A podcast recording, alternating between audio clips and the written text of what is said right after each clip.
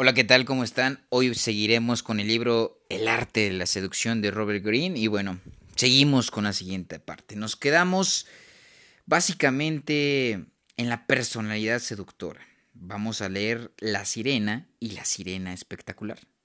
Así que sin más que decir, rápidamente cerramos los ojitos o nos relajamos y nos dejamos llevar hacia este mundo de letras. La sirena.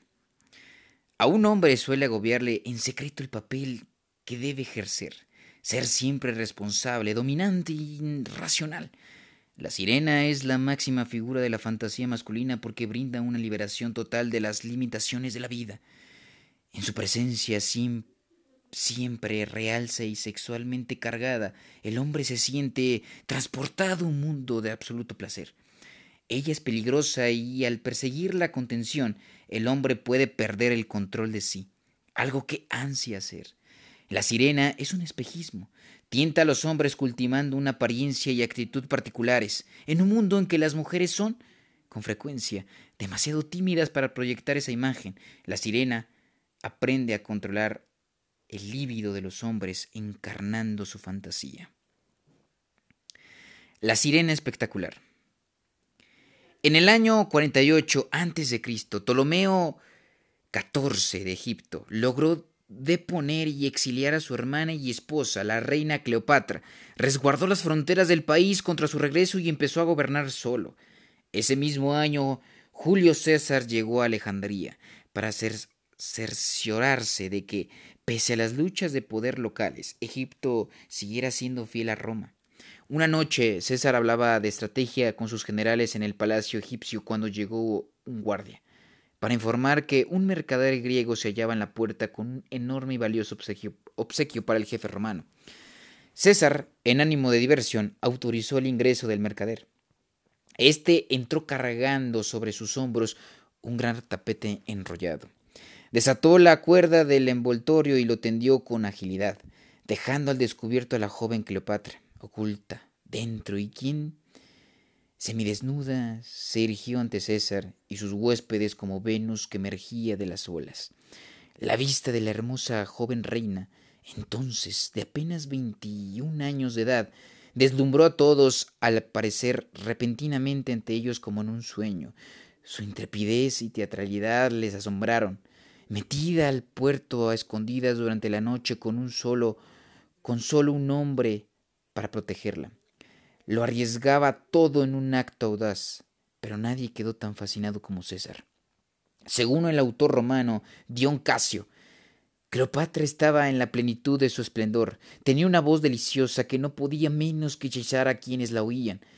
El encanto de su persona y sus palabras era tal que atrajo a sus redes al más frío y determinado de los misóginos. César quedó encantado tan pronto como la vio y ella abrió la boca para hablar.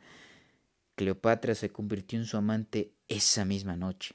César ya había tenido para entonces muchas queridas, con las que se distraía de los rigores de sus campañas, pero siempre se había librado rápido de ellas para volver a lo que realmente lo hacía vibrar, la intriga política, los retos de la guerra, el teatro romano, había visto a mujeres intentar todo por mantenerlo bajo su hechizo, pero nada lo preparó para Cleopatra. Una noche ella le diría que juntos podían hacer resurgir la gloria de Alejandro Magno y gobernar el mundo como dioses.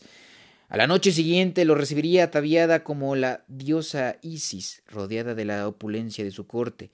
Cleopatra inició a César en los más exquisitos placeres, representándose como la encarnación del exotismo egipcio. La vida de César con ella era un reto perenne, tan desafiante como la guerra, porque en cuanto creía tenerla asegurada, ella se distanciaba o enojaba, y él debía buscar el modo de recuperar su favor. Transcurrieron semanas, César eliminó a todos los que le disputaban el amor de Cleopatra y halló excusas para permanecer en Egipto. Ella lo llevó a una suntuosa e histórica expedición por el Nilo, en un navío de inimaginable majestad, que se elevaba a 16 metros y medio sobre el agua e incluía terrazas de varios niveles y un templo con columnas dedicado al dios Dionisio.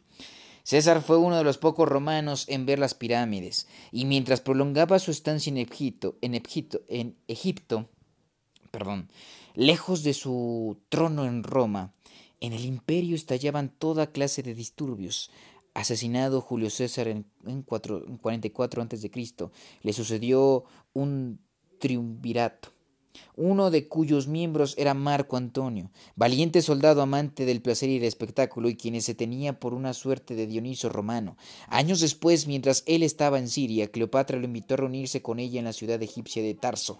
Ahí, tras hacerse esperar, su aparición fue tan sorprendente como ante César. Una magnífica barcaza dorada con velas de color púrpura asomó por el río Quindos. Los remeros bogaban al compás de la música etérea.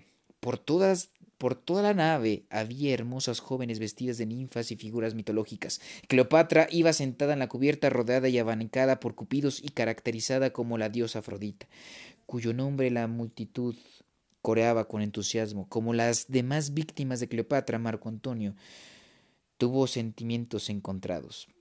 Los placeres exóticos que ella ofrecía eran difíciles de resistir, pero también deseó someterla. Abatir a esa ilustre y orgullosa mujer probaría su grandeza. Así que se quedó.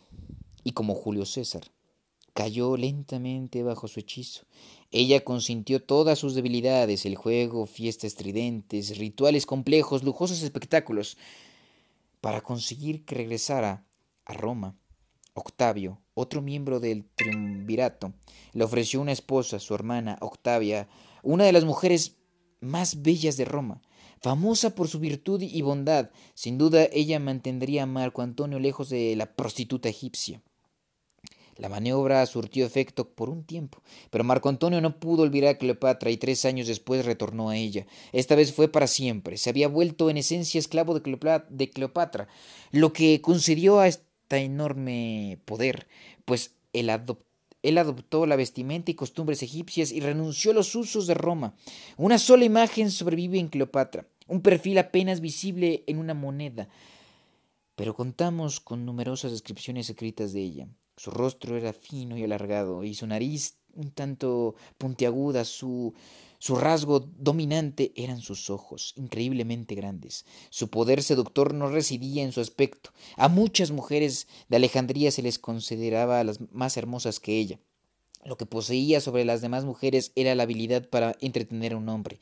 En realidad, Cleopatra era físicamente ordinaria y carecía de poder político, pero lo mismo Julio César que Marco Antonio. Hombres valerosos e inteligentes no percibieron nada de eso. Lo que vieron fue una mujer que no cesaba de transformarse ante sus ojos. Una mujer espectáculo. Cada día ella se vestía y maquillaba de otra manera, pero siempre conseguía una apariencia realzada, como, como de diosa. Su voz, de la que hablaban todos los autores, era cadeciosa y embriagadora. Sus palabras podían ser banales, pero las pronunciaba con tanta suavidad que los oyentes no recordaban lo que decía, sino cómo lo decía. Cleopatra ofrecía variedad constante, tributos, batallas simuladas, expediciones, orgiásticos bailes de máscara. Todo tenía un toque dramático y se llevaba a cabo con inmensa energía. Para el momento en que los amantes de Cleopatra posaban la cabeza en la almohada junto a ella, su mente era un torbellino de sueños e imágenes, y justo cuando creían ser amos de esa mujer exuberante y versátil, ella se mostraba alejada o enfadada, dejando en claro que era ella la que ponía las condiciones. A Cleopatra era imposible poseerla, había que adorarla. Fue así como una exiliada destinada a una muerte prematura logró trastocarlo todo y gobernar Egipto durante cerca de veinte años. De Cleopatra aprendamos que lo que hace una sirena no es la belleza, sino la vena teatral, lo que permite a una mujer encarnar las fantasías de un hombre. Por hermosa que sea, una mujer termina por aburrir a un hombre. Él ansia otros placeres y aventura. Pero todo lo que una mujer necesita para impedirlo es crear la ilusión de que ofrece justo esa variedad y aventura. Un hombre es fácil de engañar con apariencias, tiene debilidad por lo visual. Si tú creas la presencia física de una sirena, una intensa tentación sexual combinada con una actitud teatral y majestuosa, él quedará atrapado. No podrá aburrirse contigo, así que no podrá dejarte. Mantén la diversión y nunca permitas ver quién eres en realidad. Te seguirá hasta ahogarse.